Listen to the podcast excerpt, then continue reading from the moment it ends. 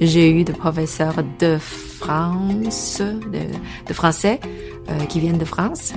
Euh, j'ai jamais, j'avais jamais entendu parler de Québec.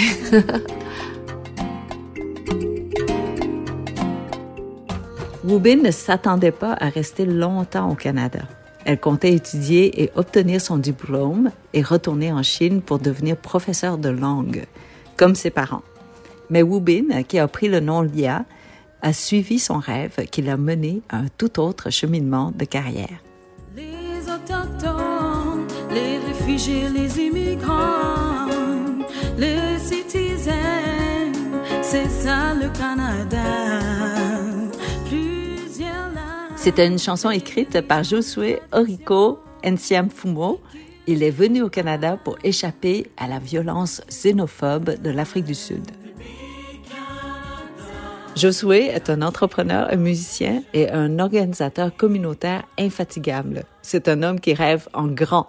Aujourd'hui, nous aurons la chance d'entendre les histoires de Lia et Josué.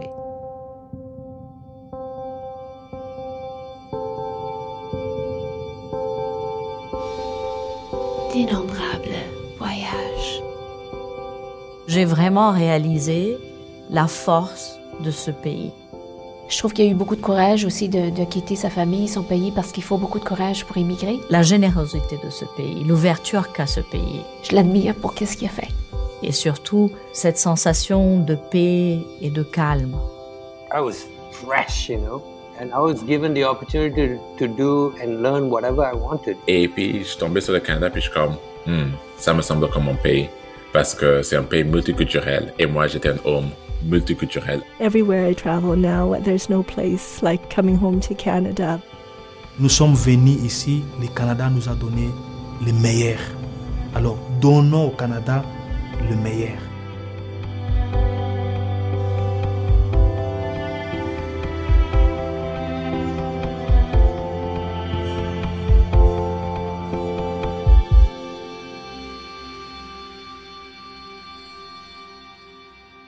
Bienvenue à D'innombrables voyages, le balado du Musée canadien de l'immigration du Quai 21. Un balado qui lie les Canadiens à des histoires d'immigration d'hier à aujourd'hui et d'un océan à l'autre. Je m'appelle Kim Tui et je suis en compagnie de notre producteur Philippe Moscovitch qui partagera avec nous quelques histoires provenant de la collection d'histoires orales du musée. Bonjour Philippe. Bonjour Kim. Avant de plonger dans ces histoires, peux-tu nous dire quelques mots au sujet de cette collection d'histoires orales? Ah oui, mais comme tu le sais, Kim, le Musée canadien de l'immigration du Quai 21 a pour vocation de faire connaître les histoires de l'immigration canadienne. Et bien entendu, une grande partie de ces histoires-là sont en effet les histoires personnelles d'immigrants et immigrantes. Ah ben oui, bien sûr. Oui, puis mais moi, ce que j'avais pas réalisé, et je ne sais pas si toi tu le savais, c'est que le musée possède une étonnante collection d'histoires orales, c'est-à-dire des histoires recueillies auprès des personnes qui sont venues au Canada. Ah, je ne savais pas du tout. Mais c'est intéressant. Hein? Euh, le musée, ce qu'ils font, c'est qu'ils enregistrent des entrevues avec des personnes de tous les horizons. Et ces gens-là il partage avec les historiens et historiennes orales des histoires concernant les raisons pour lesquelles ils ont quitté leur pays d'origine, la vie qu'ils menaient avant de venir ici, leur motivation à émigrer et leur vie actuelle. Et, cela nous permet vraiment d'avoir des enregistrements personnels merveilleux, des gens qui parlent des expériences, de ce qu'ils ont vu, de ce qu'ils ont vécu, en effet de leur vie. Et tout ça fait partie de la collection permanente du musée. Alors, ces histoires orales-là, elles sont préservées pour les Canadiens et Canadiennes d'aujourd'hui et du futur. Et moi, j'étais étonné d'apprendre que le musée compte actuellement à peu près 1300 de ces entrevues-là. Incroyable, hein? Je crois que c'est vraiment un coffre au trésor. C'est tellement, tellement précieux pour les prochaines générations. Oui, et ce qui est beau, c'est que plus de la moitié de ces entrevues-là se trouvent dans une base de données et on peut les consulter sur le site web du musée. Alors, vous pouvez aller lire les biographies des gens, voir des courts extraits, des vidéos d'entrevues, etc. C'est vraiment magnifique. Mais Philippe, c'est une ressource extraordinaire. Je vais y aller tout de suite après notre discussion. Parce que tu vois, l'immigration est un concept ou sinon une question qui peut sembler tellement abstraite, mais quand on a des histoires personnelles, c'est là où on s'attache et on comprend. Oui, exactement. Et, et en effet, c'était un des objectifs de ce balado aussi. Hein? Alors aujourd'hui, on va mettre en lumière deux histoires orales que les gens ont partagées avec le musée. OK, je te propose qu'on commence avec l'histoire de Lia qui est venue de la Chine. C'est beau. Alors oui, Wu Bin ou, bien Lia, elle a grandi dans la ville chinoise de Wuhan et ses parents étaient tous deux professeurs de langue au niveau secondaire. Et on attendait qu'elle allait suivre le même parcours qu'eux autres. Elle aussi, elle voulait enseigner le français? C'est ça, mais, mais c'était plutôt le rêve de ses parents. Le père de Lia voulait qu'elle apprenne le français et elle a passé des examens afin d'étudier dans une école spéciale pour enseigner les langues étrangères. Son père avait des grands projets pour elle. Parce que lui, il connaissait euh, toute l'évolution. Hein. Et il dit que le français, c'est la, la plus belle langue du monde. C'est une langue euh, de la diplomatie. Alors donc, euh, euh, c'est très bien. Et lorsque tu vas être diplômé, euh, ce serait pas non plus à envoyer dans les petites villes, hein. Ça va être euh, dans les plus grandes villes. Euh, il y aura peut-être l'opportunité aussi de sortir de la Chine. Voilà, ça a suivi toute sa prévision. Je crois que son père n'a pas pu tout prévoir puisque, comme tu as mentionné, elle a suivi un cheminement de carrière complètement différent. Oui, c'est ça. Elle, a- elle avait un rêve. Mais il a fallu un certain temps pour qu'elle se rende compte. Le rêve de Lia d'abord était d'étudier le français à l'étranger, mais ça, il faut noter, c'était en 1989, une date importante. Ah oui, l'année du massacre de la place Tiananmen. Oui, exactement. Et alors, obtenir un visa pour quitter la Chine n'était pas une chose simple. Lia a obtenu une bourse pour faire une maîtrise en linguistique à l'Université Laval, et donc on lui donne une visa. Comme on avait entendu au commencement dans le premier clip, elle ne savait absolument rien du Québec. Ses parents, naturellement, étaient tristes qu'elle était loin, mais ils l'ont acceptée parce qu'ils savaient qu'elle allait retourner, puis son éducation allait profiter au peuple chinois. Euh, c'est sûr que c'est très loin pour eux autres, ils vont s'ennuyer. Et ils s'ennuyaient déjà de, toute façon. Sauf que euh, ils m'encourageaient parce que mes parents c'était euh, des gens très dévoués hein, à l'État. Ils savaient que c'était pour le bien-être de mon futur et c'est pour me perfectionner en français pour que je devienne encore plus performante pour pouvoir euh, être plus euh, apte au service du peuple. Alors dans le temps, c'est ça, c'est ça les le système communiste qui nous euh, qui nous évoquait. Hein, il faut étudier pour euh, euh, pour le peuple. Hein, faut travailler aussi pour le peuple, au service euh, du peuple. Fait que donc j'ai retenu ça. Hmm, Elle avait vraiment une vision très idéaliste de l'éducation à cette époque. Très idéaliste. Et en même temps, elle ne savait pas du tout à quoi s'attendre. Elle, elle ne connaissait rien du Canada. Elle n'avait jamais monté à bord d'un avion. Quand j'ai vu euh, euh, en haut la ville de Québec, euh, puis Montréal, le Canada, waouh, euh, je trouvais que c'était extraordinaire. C'est très très très très beau, tous les petits carrés de toutes les couleurs. Puis je savais pas c'était quoi. Puis finalement, j'ai compris que c'était les voitures. J'avais jamais. Elle n'arrivait même pas à identifier ce qu'elle voyait par la fenêtre. Et waouh, la lumière quand je suis arrivée, donc ça m'a vraiment ébloui. Euh, J'étais vraiment euh, tout excitée. Là. Il y a autant de lumière.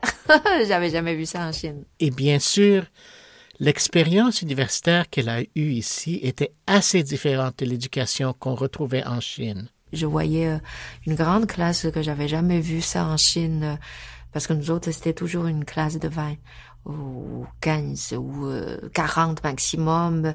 Et puis, euh, il y a un leader pour la classe, il y a le professeur au- aussi qui s'occupe seulement pour cette classe-là. Donc, on est géré comme euh, une famille. Tandis qu'ici, non, c'est euh, c'est tout libéral. Si tu as un cours de ce professeur-là, vas-y, euh, dans cette classe-là, puis on a passé le temps à trouver euh, c'est quelle salle. et puis euh, là, on est rendu là, le professeur parle, euh, tandis que quand il avait fini, il est parti. Alors donc, euh, là, je me suis sentie comme abandonnée par le professeur. Et les étudiants, chacun faisait ses affaires. Et puis c'était pas, euh, il y avait pas de communication entre nous. Et euh, je voyais les étudiants, puis il y en a qui faisaient euh, des euh, hein, comme ça, il y en a qui fermaient les yeux, il y en a d'autres qui mâchaient la gomme. Alors ça, ces affaires-là, c'était vraiment inacceptable en Chine. Oh, un véritable choc culturel. Et moi aussi, j'ai eu tout un choc quand je venais d'arriver à 10 ans. Je voyais la professeure se plier en deux pour être à ma hauteur, chose qu'un professeur vietnamien ne ferait jamais. Ah, c'est intéressant, c'est une intéressante mémoire, ça. Et, c'est un petit peu le contraire qu'avec Lia. Elle attendait que les gens allaient se lever quand le professeur entrait dans la classe. Et à la fin de la classe, le premier jour, elle était choquée qu'il a tout simplement parti. Donc, elle se sentait abandonnée. Et le choc culturel, ce n'était pas seulement dans la salle de classe. Elle vivait seule à Québec, tu peux imaginer, et elle dit qu'elle ne comprenait presque rien de la vie quotidienne. Mais je me suis toujours sentie comme séparée hein, de la vie de l'université. J'osais pas explorer parce que je savais pas euh, c'est quoi le système. Même les gens étaient très gentils euh, de venir nous montrer. Et à cause du de la peur, j'avais rien entendu. tout ce qui me présentait comment utiliser le quiché, mais c'était tout nouveau. Il y avait pas de quiché en Chine. Euh, mais j'ai rien compris. Et le fait que je reçois de l'argent il a fallu que je, dépose le chèque euh, pour le loyer. Euh, quand déposé, euh, bon, je dépassais toujours la date. Et sauf que je savais pas comment lire euh, l'état de compte. euh, Jusqu'à six mois après, euh, mon camarade de classe, un Chinois, qui avait tellement bien étudié ça, qui m'avait dit, mon Dieu, t'a- t'avais payé des amendes. surplus chaque mois. Pourquoi? Je dis, je savais pas, j'étais pas là, je, je voyais rien, euh, je, je comprenais rien. Malgré que je parlais français, donc euh, c'est pour dire que j'étais vraiment sous la panique euh, et que le système pour moi c'était comme euh, intouchable et les, les gens aussi de Québec c'était comme euh, pas capable à eux autres. J'acceptais seulement les, les Chinois qui voulaient s'approcher de moi. Alors donc voilà, c'est tout. Euh, étudié à part ça. Il faut ajouter aussi que la communauté chinoise de Québec était à ce temps assez petite, alors Lia se sentait vraiment très isolée. Après combien de temps a-t-elle commencé à se sentir euh, à l'aise à Québec? Elle a dit environ trois ans, et en plus, elle se sentait déjà attirée vers une haute voie pendant sa maîtrise. Mais a-t-elle terminé ses études? Oui, oui, bien sûr. Mais Mais euh, elle a décidé que rentrer en Chine pour enseigner le français comme ses parents voulaient, ce n'était pas vraiment ce qu'elle voulait faire dans sa vie. Et en discutant avec un ami québécois, elle s'est rendue compte que ce qu'elle aimait vraiment, c'était l'esthétique et les médecines alternatives comme la réflexologie, l'acupuncture, les massages. Et donc en 1992, après avoir complété sa maîtrise, elle a retourné à l'école afin de devenir esthéticienne. Et puis elle a fait des études en médecine alternative. c'est vraiment un grand changement par contre. Oui, complètement. Et, et puis encore une fois, il y avait certaines choses qui la différenciaient des autres étudiants. Parce que maintenant, elle était beaucoup plus âgée que la plupart d'entre eux. Elle était la seule personne d'origine asiatique. Et elle a dit que c'était difficile, qu'elle pleurait presque à tous les soirs. Mais elle savait aussi que c'était ce qu'elle voulait vraiment faire. Et euh, quand je suis venue ici, euh, je savais que je devais me perfectionner en français euh, pour retourner en enseignement. Ça, je savais. Ça, c'était nécessaire. C'était une nécessité. Mais est-ce que c'est quelque chose que je voulais vraiment faire? Je savais que je devrais faire autre chose. Pour une fois que je suis dans un pays euh, libéral, que j'ai la liberté de choix, de carrière, pas comme la Chine à mon temps. Et euh, là, j'ai dit, je vais choisir quelque chose que j'aime. De cette façon-là, je me suis ramassée à l'école euh, d'esthétique. euh, Et le geste que j'ai posé, je me suis pas posé de questions parce que j'ai choisi quelque chose que j'aimais. Et j'ai utilisé la liberté de choix de ce pays-là qui m'a offert pour euh, aller dans ce domaine-là. Tandis que les Chinois, Chinoises, qui m'ont vu faire ce, ce choix-là, ils étaient choqués. Ils disaient que, quoi, tu veux pas un diplôme de maîtrise et que tu vas descendre au niveau secondaire pour aller dans ce métier-là? C'est incroyable. Les gens me comprenaient pas. Donc là, j'avais créé beaucoup, beaucoup de critiques. C'est vraiment intéressant, hein? Lia se voyait comme une personne profitant de la liberté que le Canada lui offrait pour prendre ses propres décisions. D'un autre côté, les Canadiens et les Canadiennes d'origine chinoise qui la connaissaient étaient horrifiés. Et donc, a-t-elle ouvert son propre salon? Oui, elle l'a ouvert et, et, maintenant, des décennies plus tard, elle s'en occupe toujours. Son salon propose un mélange d'esthétique occidentale et de médecine traditionnelle chinoise. Philippe, est-ce que tu as mentionné que Lia se sentait désynchronisée par rapport à son entourage, puis qu'elle se sentait isolée parce qu'elle était la seule étudiante asiatique de son école esthétique? Euh, est-ce qu'il y a eu quelque chose qui l'a amené à s'impliquer davantage auprès de la communauté chinoise? Oui, mais il faut noter que Lia a dit que la communauté était divisée. Essentiellement, c'était une communauté composée de trois groupes différents alors, il y avait une génération plus âgée d'immigrants qui parlaient le cantonais, une génération plus récente et plus instruite qui parlait le mandarin, et ceux comme elle qui sont venus comme étudiants. Et elle dit que ce n'était pas toujours facile de les réunir parce qu'ils avaient des différences culturelles et, leurs intérêts étaient variés. Mais il a dit que, que ça change. Dans la dernière décennie, on voit beaucoup plus d'événements organisés par la communauté, par exemple des célébrations pour le Nouvel An chinois. Et en même temps, Lia a commencé à s'inquiéter du racisme anti-chinois qu'elle voyait ailleurs au Canada. Elle, voulait faire quelque chose à ce sujet-là. Et qu'est-ce qu'elle a fait pour lutter contre le racisme? Bien, elle a décidé qu'elle avait la responsabilité d'être un genre d'ambassadrice culturelle. Alors, elle a coordonné des événements culturels pour représenter la culture chinoise au grand public. Et elle a aussi lancé sa propre émission de radio à Québec, une émission qui s'appelait Parfum de Chine.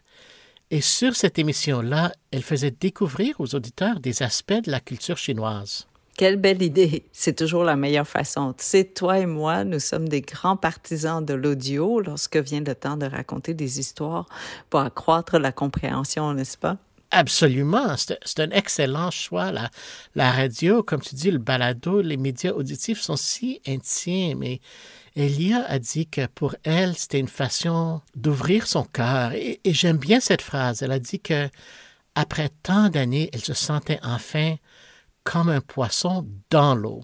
Wow! Ainsi, grâce à ses études et au travail qu'elle a fait au Canada, Lia en est venue à apprécier sa propre culture, c'est ça? C'est ça. Voici comment elle le décrit elle-même. J'ai trouvé des choses vraiment qui se ressemblent. Et puis finalement, j'ai dit que je voulais pas rien savoir de la tradition, mais finalement, toutes les réponses sont là-dedans. Ça fait que là, j'ai tout abandonné le reste. j'ai commencé à explorer comme il faut. Euh, j'ai commencé à découvrir que la médecine chinoise, c'est vraiment le grand joyau hein, de, pour l'humanité, que la Chine peut offrir à l'humanité. Et que là maintenant je continue. Et voilà. De l'Est à l'Ouest, nous vivons ensemble dans l'unité drapeaux.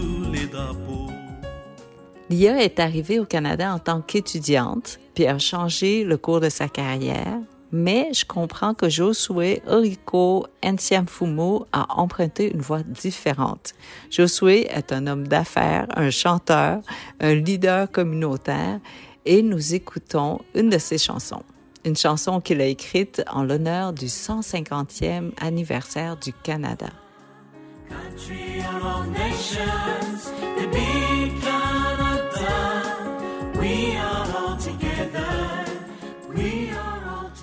Quand j'ai demandé à Josué la permission d'utiliser une de ses chansons, il a tout de suite dit oui.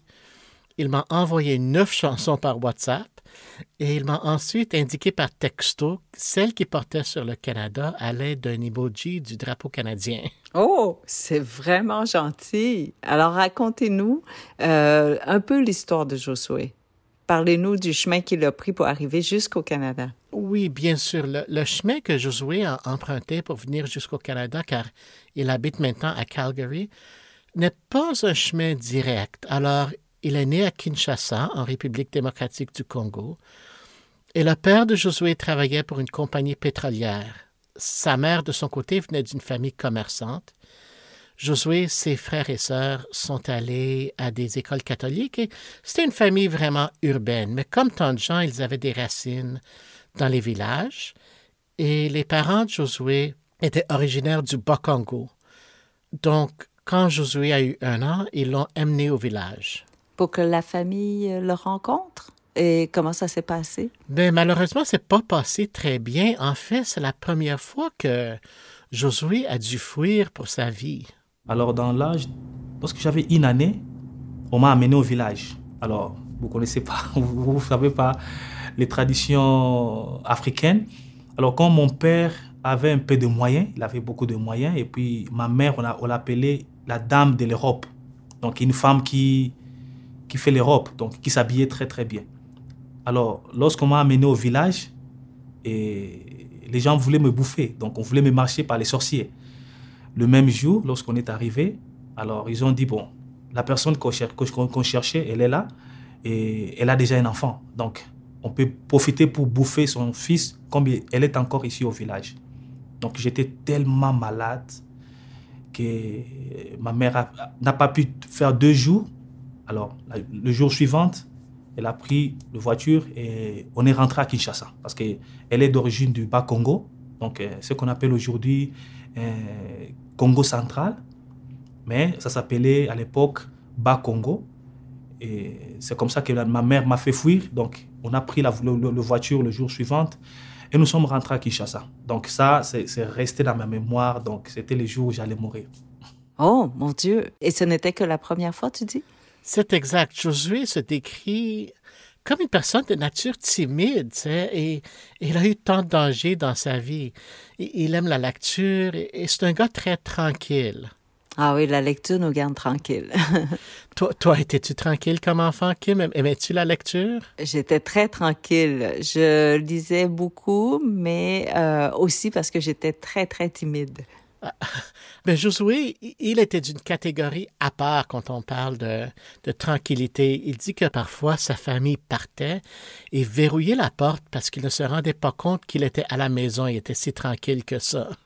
Oh, et quelle était la situation politique en RDC pendant sa jeunesse? Mais comme tu le sais, la RDC était autrefois le Zaïre et, et le pays était sous le gouvernement de Mobutu Sese Seko pendant 32 ans à la fin des années 90, c'était vraiment une situation difficile.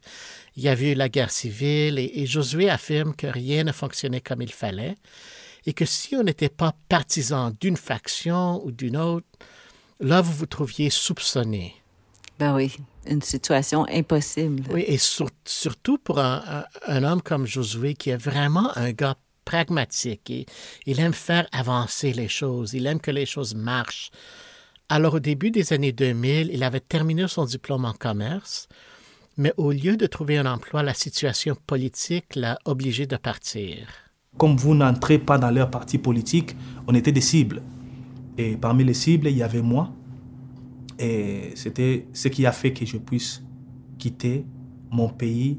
Depuis 2004 jusqu'à aujourd'hui, je ne suis jamais retourné dans mon pays. Et depuis ce jour-là que je me suis séparé avec euh, mes parents, ma famille, et je les ai jamais revus jusqu'à aujourd'hui. Donc, c'est l'une des choses les plus difficiles de ma vie. Donc, c'est comme ça, c'est comme ça que je suis parti de mon pays jusqu'au présent. Mais avec cette expérience-là, c'est là où tout a bafoué, c'est là où tout a changé dans ma vie, c'est là où l'histoire de ma vie a changé. Donc, j'ai quitté en 2004, j'ai quitté Kinshasa. Et je suis parti en Afrique du Sud, dans la ville de Cape Town. Et c'est là où j'ai passé tout mon temps jusqu'à 2014 que j'ai quitté pour venir ici au Canada. Pourquoi l'Afrique du Sud? Josué n'a pas vraiment expliqué, à part de dire qu'il y avait une opportunité qui s'est présentée quand il était en danger. Et c'est pour cette raison-là qu'il qu'il s'est rendu en Afrique du Sud. Et en quelle année Josué a-t-il fait cette entrevue d'histoire orale pour le musée? Là, c'était en 2017 à Calgary. Donc, en 2017, il n'avait toujours pas vu la famille euh, qu'il avait laissée derrière lui en 2004. A-t-il pu les contacter depuis? Je lui ai posé la question et il a tout simplement répondu que non. Euh, Josué, il est très actif sur les médias sociaux. C'est facile de le trouver sur Facebook, YouTube, et- etc. Il dit que c'est parce qu'il nourrit encore l'espoir que quelqu'un va le reconnaître et va le mettre en contact avec sa famille.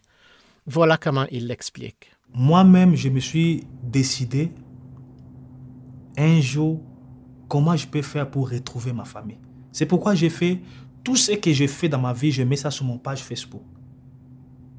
Mon page Facebook, c'est là où j'expose l'histoire de ma vie. C'est là où j'expose ce que je suis. Alors, si un jour, quelqu'un qui est de ma famille pouvait me voir sur mon Facebook, il va me contacter. C'est pourquoi je n'ai, je n'ai jamais changé mon nom. Ça reste tel que ça y est là.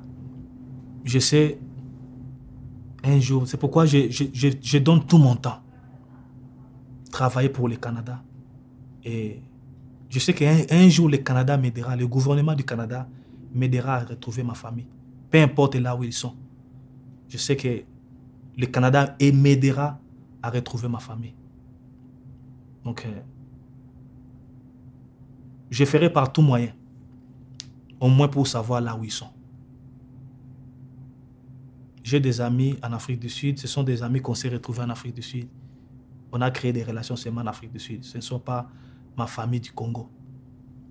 C'est pourquoi j'essaye, tout ce que je fais ici au Canada, aller dans toutes les communautés, entrer en contact avec tout ça. Néanmoins, je sais qu'un jour, je trouverai quelqu'un qui connaît ma famille. Facebook est parfois un outil très utile, hein? Espérons que ça marche. Espérons. Mais quand même, ça fait quand même 16 ans. Et comment était la vie pour Josué en Afrique du Sud, à Cape Town? À, à Cape Town, les choses n'étaient pas faciles, même que la ville était très, très belle. Mais il y avait la barrière linguistique parce que Josué parlait déjà deux langues, mais ni l'une ni l'autre ne lui était si utile. Waouh, ça, ça c'est, c'était terrible. D'abord, un, moi je parle français. J'arrive dans une ville où c'est l'anglais. Donc c'était, la débandade. Et l'anglais qu'on, qu'on apprend à l'école, comme au Congo, l'anglais qu'on apprend, qu'on apprend là-bas, c'est différent avec ce que j'ai écouté. Donc, le premier temps, lorsque je suis arrivé, je devais d'abord chercher à, à contacter la famille qui est restée. Alors, je n'avais pas de contact avec la famille. Et les gens que j'avais trouvés, moi, je ne parlais, parlais pas Swahili. Donc, je ne parlais pas Swahili parce que ma langue, de- la langue de Kinshasa, c'est Lingala. La langue officielle, c'est le français. Alors, nous, on parlait français et Lingala. Alors, j'arrive dans une ville où je suis obligé d'apprendre l'anglais et un peu de Swahili parce que la communauté où j'étais, c'est la communauté euh, Swahili. Et ce n'était pas le seul obstacle auquel Josué était confronté. Il était arrivé avec un visa de touriste, donc il n'avait pas le droit de travailler. Il avait besoin d'un permis de travail pour trouver un emploi. Mais de l'autre côté, il avait besoin d'un emploi pour payer le coût du permis. Alors, pour travailler en Afrique du Sud, tu dois avoir un document work permit. Alors, avec le passeport que moi j'avais, avec le visa que moi j'avais, je ne pouvais pas encore travailler. Donc, je devais d'abord chercher un work permit, donc un permis de travail, pour commencer à travailler. Et c'est ça le premier, la deuxième difficulté que j'avais.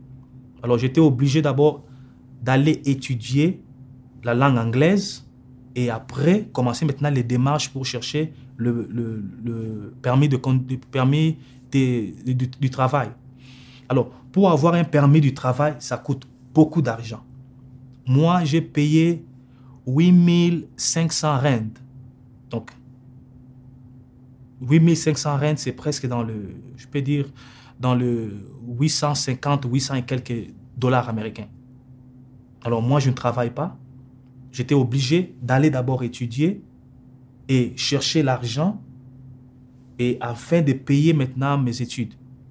Et c'est comme ça que j'ai commencé à travailler. Il y avait un ami euh, qui est maintenant en Europe. C'est lui qui m'avait aidé parce qu'il travaillait dans deux endroits. Il faisait le sécurité. Il faisait les sécurités. Alors, il m'a donné une autre place là où il travaillait chez les Grecs, dans une compagnie qu'on appelle euh, Des Bonheurs. Des Bonheurs, et puis ils vendent des pizzas. Et c'est comme ça qu'ils m'ont accepté d'aller travailler là-bas pendant la journée, pendant la nuit, et puis le, matin, je partais pour étudier. Alors, l'argent que je gagnais, c'est ce qui m'aidait à, à financer mes études. Josué étudiait dans une nouvelle langue, travaillait au Nord pour se payer un permis de travail et allait à l'école en même temps, c'est ça?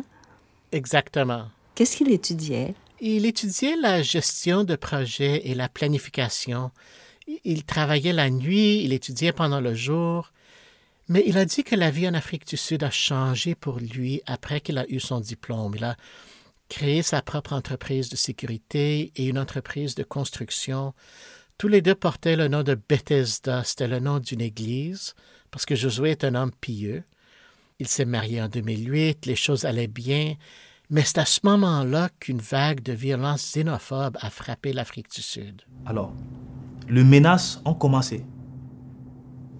Dieu merci, la première fois, ils ont brisé à ma maison. Je vais vous montrer les images, mais ma voiture a été détruite parce que je vivais bien en Afrique du Sud. Donc, j'étais, j'ai, j'ai, j'ai 27 personnes qui travaillent dans ma compagnie de sécurité. Et dans ma compagnie de construction, j'ai au moins 7 personnes où parmi eux, le manager de la compagnie, c'est un blanc. Alors, ils ont brisé à ma maison. Heureusement, on était, il n'y avait personne. Moi, je n'étais pas là, mon épouse n'était pas là. Alors, ils ont brisé. Nous sommes rentrés les après-midi. Alors, je demandais, j'ai appelé la police parce que je ne pouvais pas toucher. J'ai appelé la police qui vienne regarder au moins ce qui s'est passé. Ce qui m'avait étonné, la première chose, lorsque la police arrive, il me dit, il me pose la question, mais comment toi, un étranger, tu vis dans, une telle grande maison? Tu fais quoi? Moi, je lui dis, mais vous aviez fait la, la, la, la xénophobie a commencé. Moi, je, ne travaille plus. J'ai commencé ma propre compagnie. Malgré ça, mais ils sont venus pour encore briser ma maison.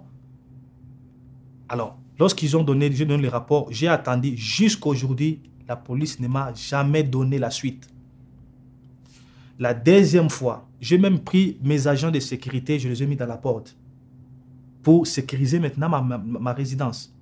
Malgré ça, ils ont encore brisé pour la deuxième fois. Alors, lorsque c'est devenu maintenant populaire, la xénophobie est devenue populaire en Afrique du Sud.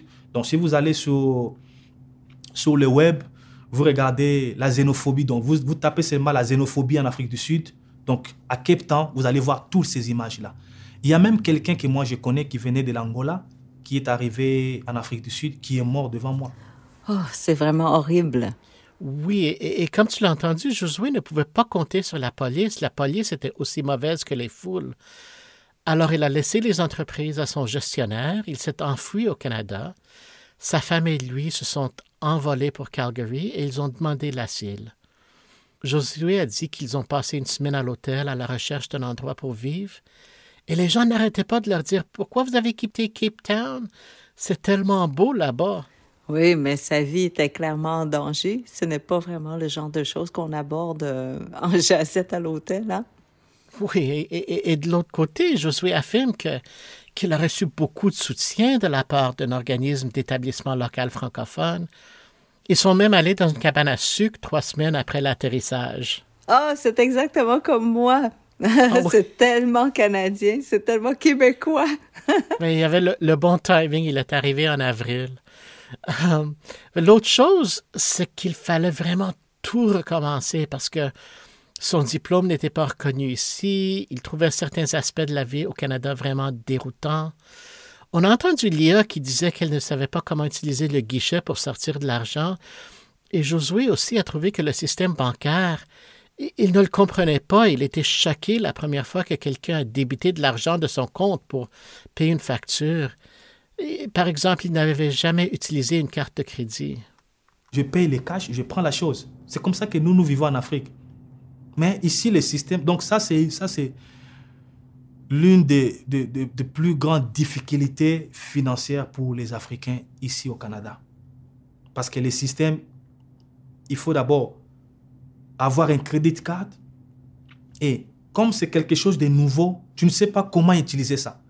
C'est pourquoi vous allez remarquer beaucoup des immigrants ont des bad euh, credit record. Pourquoi? Parce que on les apprend pas comment utiliser ça. On nous donne seulement des crédits card, mais on nous apprend pas comment utiliser ça.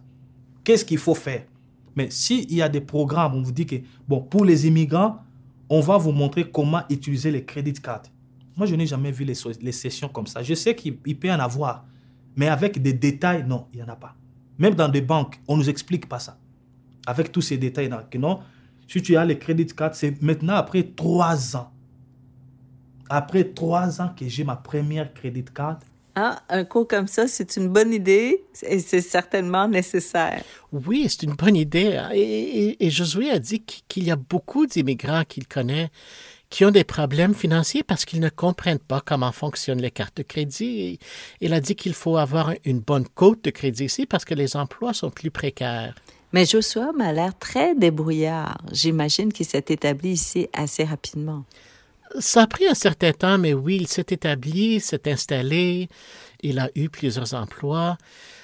Ah, il était mis à pied lorsque le prix du pétrole a chuté à un moment donné, mais à ce moment-là, ce qu'il a fait, parce que comme tu dis, il est débrouillard, il a créé sa propre ONG pour s'occuper des questions qui étaient importantes pour lui. Alors aujourd'hui, il s'efforce de créer des liens commerciaux entre les Albertains, les Congolais et les Sud-Africains.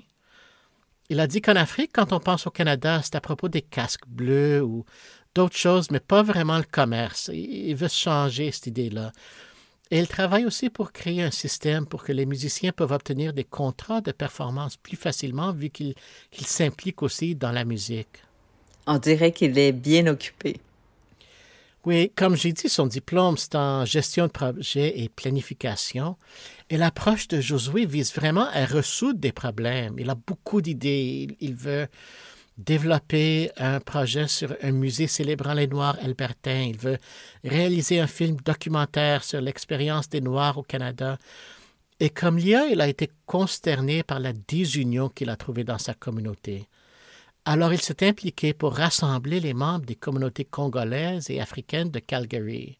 Alors, on m'avait vraiment accueilli et j'ai travaillé plus avec les Camerounais, les Ivoiriens, les Nigérians. Mais ils m'ont dit, mais Josué, tu sais quoi? Tu es, vraiment, tu, tu, es vraiment bien. Tu es un homme bien, tu te respectes et tu as beaucoup, tu as de bonnes idées, tu as une grande vision.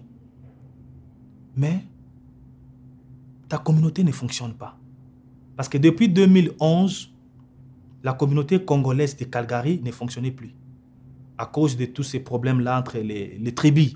Et, sa philosophie, c'est que, quelles que soient nos origines, nous sommes tous Canadiens, alors il faut travailler ensemble. Tout en respectant la diversité des cultures d'origine.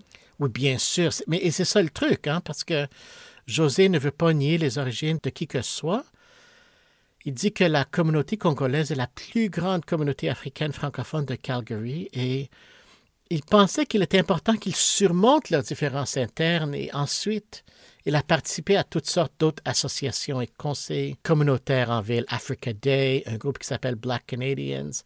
Et grâce à son action de sensibilisation, il a rencontré le maire de Calgary, le premier ministre d'Alberta. Ça me fait penser que c'est une approche très classique au Canada. Il faut être prudent de ne pas chasser le patrimoine des gens tout en trouvant des moyens pour travailler ensemble. Oui, et, bien que Josué ait eu des difficultés au début, il a évidemment des sentiments très positifs envers le Canada. En même temps, il se sent personnellement responsable de donner un exemple pour que le pays continue à accueillir des réfugiés comme lui. Alors voici ce qu'il a dit. Moi-même, je suis un modèle pour le Canada. Et je cherche maintenant à prendre tous les comités, toutes les communautés africaines et noires de se mettre ensemble et soutenir le Canada. Parce que le Canada nous a donné des bonnes choses, des privilèges. Ou tel que moi je suis ici, je n'ai pas peur de la xénophobie encore. Je suis ici au Canada, je n'ai pas peur comme euh, j'étais en Afrique du Sud, vous marchez avec la peur. C'est quelqu'un peut sortir là et vous tuer, tout ça. Mais c'est Canada, c'est un peu différent. Canada, c'est un peu différent des États-Unis d'Amérique. C'est un peu différent. Donc, Canada, comme nous nous appelons ça, paradis terrestre. Donc, vous êtes encore dans les paradis, vous goûtez encore les paradis terrestres.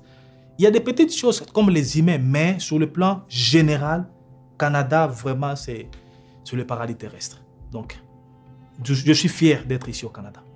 Et je suis fier de devenir Canadien.